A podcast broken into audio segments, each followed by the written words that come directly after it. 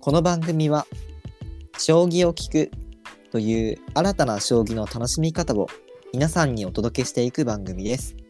お相手は京都に帰ってきたいよりとイルミネーションを見に行きたいシエスタでお送りします。それではポイント将棋第183局対局よろしくお願いします。よろしくお願いします。クリスマスですからね。クリスマスですね。23日、はいこれがね。はいいやークリスマスイブの前日、クリスマスイブイブですけれども、 これさ、イブイブってさ、言うところまでは僕もわかるんだけどさ、そのもう一個前ってあるのかな、イブイブイブみたいな。もうそれ言い始めたらもう何本でも言えるじゃん。い確かにダメですかイブイブイブはダメですかや、わかんないけど、はい。あの、まあもう個人の自由で。はい、わかりました。はいじゃあ、僕はイブイブイブまで許すようにしていきますけど、はい、はイルい。ミネーションね。イルミネーション、はい。行く人はちなみにいるんですかい る人い、いると思いますかいやいやいやい 鼻で笑ったな、今。 鼻で笑ったな、今。いや、行きたいって言ったか ら、やいや、そう、そういでやすいね、るのかなってうねいやいやいやいや、まあまあ、そこはね、まあちょっと言わない方がいいかなと思うので、ちょっと黙っておきますけど。いやいや、後から聞きます。いや別に、まあでも、イルミネーション、あの、宮崎もやっぱね、そのスポットみたいなのがやっぱあるんですよ、この時期、なるほ。ど。はい。そうそうそう。で、その、まあ、なかなか行くタイミングとかもね、なんか、あの、忙しかったりしたんだよね、結構ね。そのう、ん相手がいないとかの前に、そ の、だから、その、まあ相手がいない時期もあったのそうやでって、そう強だかがっらて、ね。ああ、もう、そういうことにしといてください。はい。はいはいだはっいた。んで、ちょっとね、あの、お仕事ね、変わってからね、割とその時期、大丈夫そうになったので、久しぶりに行ってみるかと思って、行きたいんですけど、行きたいんですけどっていうところです ね。いやー、僕は行かない方がいいと思いますけど ね。あの、本当に悲しむだけですよ。あ、でもね、そう、寒いんだよね、やっぱりね。イルミネーションって夜じゃないですか。は基本的に楽しめるのがね。い。いや、寒いってあれですか体ですかそれとも心ですかうわー、両方かもしれないけ両方ど、ですかそれ聞いて今ので一気に寒くなりました。 はい。風邪をひきそうです。はい。まあ、というわけでね、あの、ぜひね、行かれる方はね、あの楽しんでいただけたらね、私の分まで。楽しんできてください。僕の分まで。よりくんも行かないことになってますけど、あ、僕行かないですね。あ、はいそうなんですか。あんま見に行かないんですね、そういうのね。あんまそうですね。飲みに行ってあんまりね、僕ね、興味ないんですよね。そういうのね。はいそういう強がりじゃなくて。うんえああ、なるほど。はい。はい。そうですね。で別に決してあの、あれだよ。相手がいないとか、そういうのけでもない うな。ん何言ってんだよ、俺は。何 を、何を言ってももうはい言い訳にしはかい聞こえないので、はい、道具たちがね、今言っても。はい。すいません。ゆりくんは、京都に帰ってきました。はい。帰ってきたということは、どっかに行っていたということですね。なるほど。ちなみにどちらへ、新潟に行ってまし なるほど。なんでまた新潟た。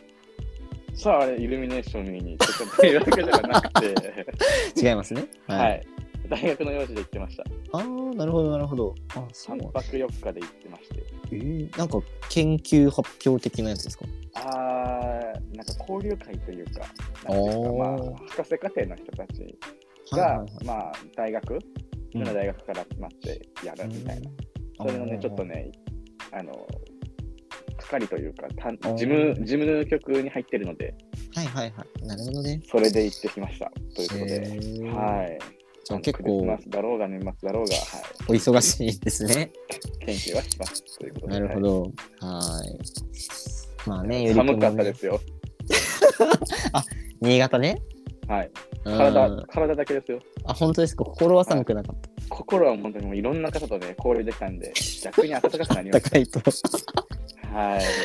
まあまああのぜひね頑張って楽しくねその自分がやりたいこととねその方向が一緒であればね全然まあ心も本当あったかくなるのかなと思うので楽しいことと、えー今ややらなきゃいけないことっていうのがね方向が合うとなのでねぜひよりくんにはまたこれからも頑張っていただければなとそう思いですねはい頑張っていきます。いまや、すそうだね。がクリスマスのね、今日のあれテーマじゃないけど、クリスマスでメンタルやられる人がたくさんいると思うんですけれども、はい。これからね、話す内容でちょっとメンタルを強くしてね、いきたいとこですね。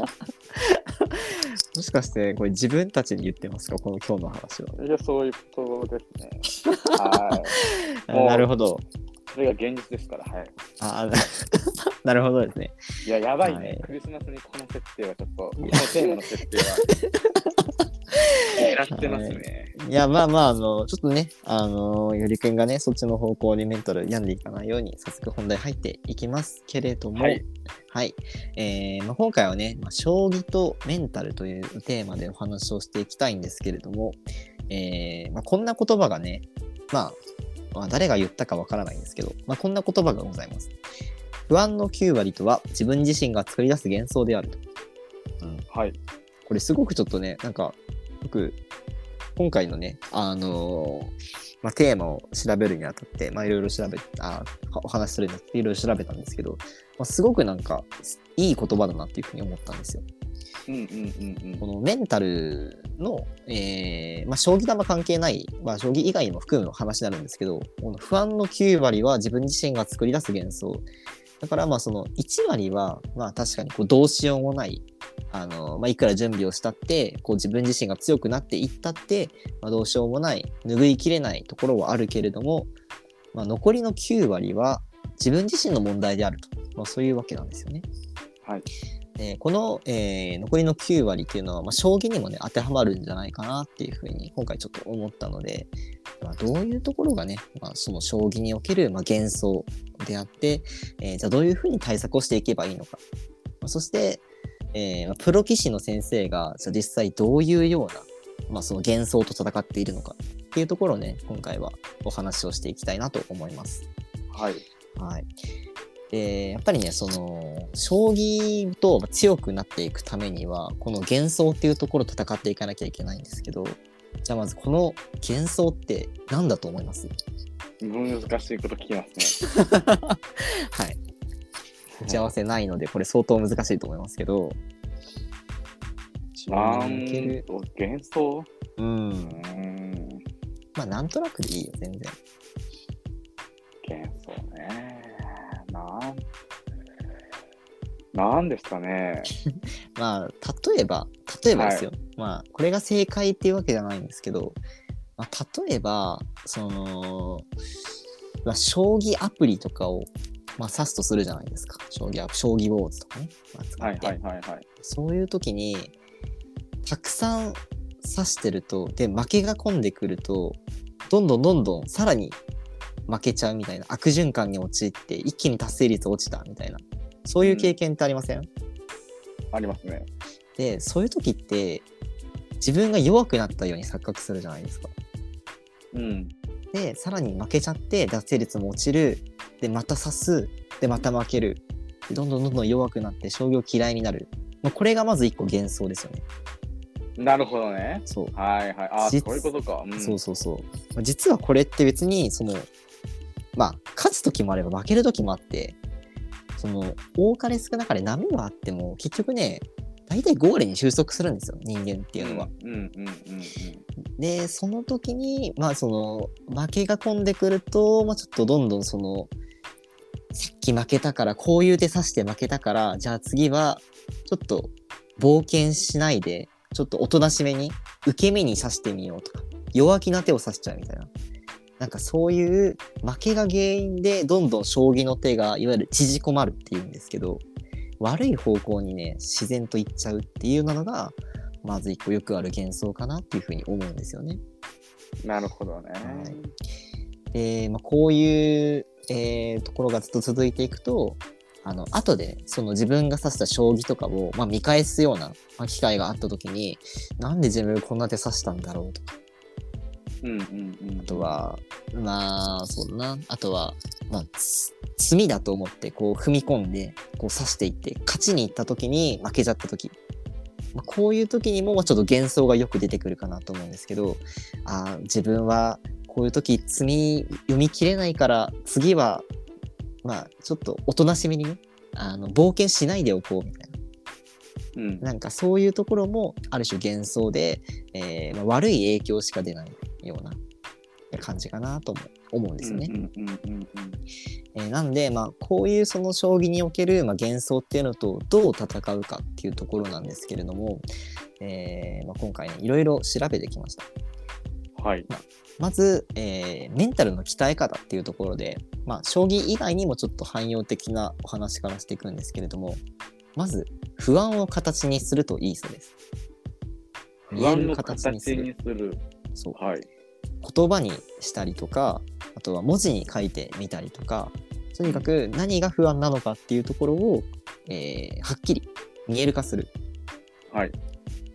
例えば、えーそうですね、えーまあ、さっきの例でいくと、えー最終盤詰みだと思って狙いに行きました相手の王様を詰ましに行きましたでも、まあ、途中でミスをして詰ましきれませんでしたこういう時、えーとまあ、自分がその読み切れなかったっていうところはある種不安になりますよねうんうんうん。なのでそういう時は詰め将棋をもう一回しましょう落ち着いてねはい。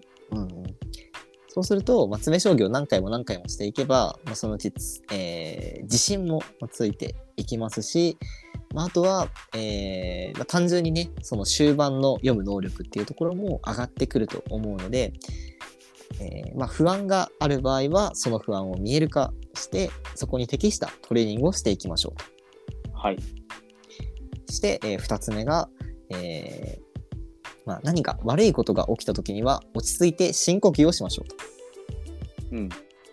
で例えば、まあ、握手を指したなっていうのが結構はっきり分かったりする場面もあるじゃないですか。はいはい。でそういう時は、えーまあそこでね落ち着いてまあ深呼吸をしてそしたらまあ冷静になってみると意外とまだまだ戦えるぞというふうに気持ちが切り替わることもありますし、まあ、結構将棋以外の場面でもねそういうことも多いかなと思うので是非ね、あの何か悪いことがあったら握手をさせたら深呼吸やっていきましょう。はい。そして最後にね、えーまあ、これがかなり僕は重要だなと思うんですけど、えー将棋を好きになりましょうというところなんですよね。なるほはいはいえー今回参考にしたブログの記事にですね、えー将棋が強くなる人の特徴っていうのが書いてありまして、はでい。まず一番大事なのは、まあ負けず嫌いな人うん。で負けず嫌いな人は、えーまあ自分が負けた時に、えー次はこうしようとかああしようっていうような形にこう反省をすることが、まあ、できたりとかまた次に向かってまた歩み出せるっていうところは、まあ、あるんですけれどももう一つまあ純粋に将棋が好きな人が、まあ、将棋を強くなっていくっていうのも書かれてたんですよね。うんうんうんうん。でこのしょ純粋に将棋が好きな人はさっきの負けず嫌いな人と違って、えーまあ、例えば勝ったり負けたりした時にもメンタルがすごく安定しやすいとうんいうところで、まあこの将棋は負けたけど将棋楽しいからもう一回指そうみたいな形でね、えー将棋を嫌いにならず強くなることができるんじゃないかなっていうふうに思うんですよね。うんうんうんまあなので、えーやっぱ将棋を強くなるために、えー将棋を楽しむためにまずは将棋を好きになりましょうはい。というところが、えーまあ、今回はね、まあちょっとお伝えしたかった内容になるんですけれどもうん。そうは言ってもなかなか難難ししいい、んじゃ難ないしかないですね。はい。と思うので実際にプロ棋士の先生がやってるトレーニングをねちょっとご紹介したいと思います。はい。今回ご紹介するのはいおりくんの「将棋する」っていうブログあ、はいはい。ありますけれどもはい。第1733局ゆりくん覚えてらっしゃいますか、いや、その番号では聞こない。これ11月の中旬ぐらいにゆりくんが更新された記事になるんですけれども、 はい。えータイトル「ごま行あー、はい。」というタイトルで、えープロ棋士の久保利明先生が、はい。えー2003年にねえー今から20年ぐらい前に「えー王将」というねタイトルを、まあ、獲得された時の話なんですけれども、うんうんうんまあ、この時に、まあ、鹿児島のお寺で護摩行をしたとうんはい。いうような記事になってます。はいはい。えーまあ、護摩行っていうのはね、まあ、あのもちろんよりくんはしてると思うし、何か、あの、リスナーの方もね、ご存知の方いるかと思いますが、えー、と、火を焚くんだよね。えー、そうそうそあうれはそう。うんうん。えー火の火の前でね、やるっていう。そうね。あれは座禅を組んで、ぶなんかお経を唱えるっていう感じになってるのかな、っうんうんうん。ていうところで、まあその火の前でこう暑い中ずっと我慢というか忍耐を鍛えて、最後に自分に打ち勝つっていうようなところ、心技体を鍛えるっていうところで、まあ、ごま行に取り組んでタイトルを獲得されたと、えーいうような、えーまあ、久保先生のね、こう修行、えーが、まあ、よりくんに特集されているんですけれども、えーこの久保先生の言葉でで心を鍛えたいと思ったんですと。なんでごま行されたんですかっていう,、うんうんうんうんまあ、コメントに対して、えー、木保先生が心を鍛えたいと思ったんですと。で将棋棋士としてトップに立つために技術だけを追い求めていたけれども、まあ、それだけではないとうんうんいうところで心技体を鍛える必要があるというふうに久保先生はおっしゃってます。うんうんなのでまあこの久保先生みたいにねごま行をしろとはなかなか言えませんけれども、えーまあ、そういうね心を鍛えるっていうところはもうものすごく重要でで、まあ、心を鍛えるためにはまあやっぱり、まあ、人間ね嫌いなことをずっと頑張っていくっていうところもできないですのでやっぱりそこ将棋を好きになるっていうところが、まあ、一番近道なんじゃないかなとうんというふうにね私は思うわけなんですけれどもはいこのごま行ね、久保先生以外にもやってるプロ棋士の先生いらっしゃるみたいであそうなんですねす。うん。ちょっと誰か忘れたけど。あでもこれごま行ってさ僕もう将棋じゃないんだけどそのプロ野球選手でこのごま行を毎年やってた人とかがうんうんうんいたりするよねいるよね。いるようね。ん、でそういうのもまあなんか動画みたいなのとかそういう記事とかをたくさん見てたんだけどその人たちってやっぱり野球もさ練習とかってめちゃくちゃしんどいみたいなで、うんすごい体も鍛えてみたいな感じのイメージがあるから僕はすごく体力をつけなきゃいけないという意味ではごま行のそのきつさみたいなところが、まあ、リンクするなってすごい思ってたんですけど今回久保先生のその心を鍛えるで技術も必要だけど心を鍛えるっていうところが、まあ、すごくなんかハッとしたというかうん。うんっていうところでやっぱりなんか、ね、その心技体のバランスがっていう話を久保先生はされてたけどプロ棋士の先生でも最後に一番大事だっていうふうに思うのはやっぱ心の部分なんだなってすごい思うんですよね。将棋を突き詰めていった時にね、どんなにこう将棋に対して時間をかけてテクニックを磨いていったとしてもやっぱり心の部分が伴ってないと将棋って勝てないんだなっていうのをね、まあ、すごく感じたところで、うんまあ、今回いい気づきの時間になったかなと思います僕らもしに行きますか。鹿児島だしね久保先生の駒行した場所もねいいんじゃないあーあれでも一般の人できるのかなできるできるできる。あそうなんだ調べた。いけるよ。あーなるほどねすごいやけどするらしいけど。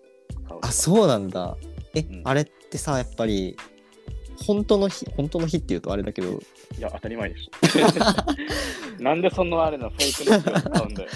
あれふ夏とかにもすんのかなやっぱ冬にすんのかないや、夏もすんじゃないかな。あー時期は関係ないかもしれないけど知らんけどえー、いおりくんはさこの記事をさなんで調べようと思ったんですかちなみにうん調べようって思った。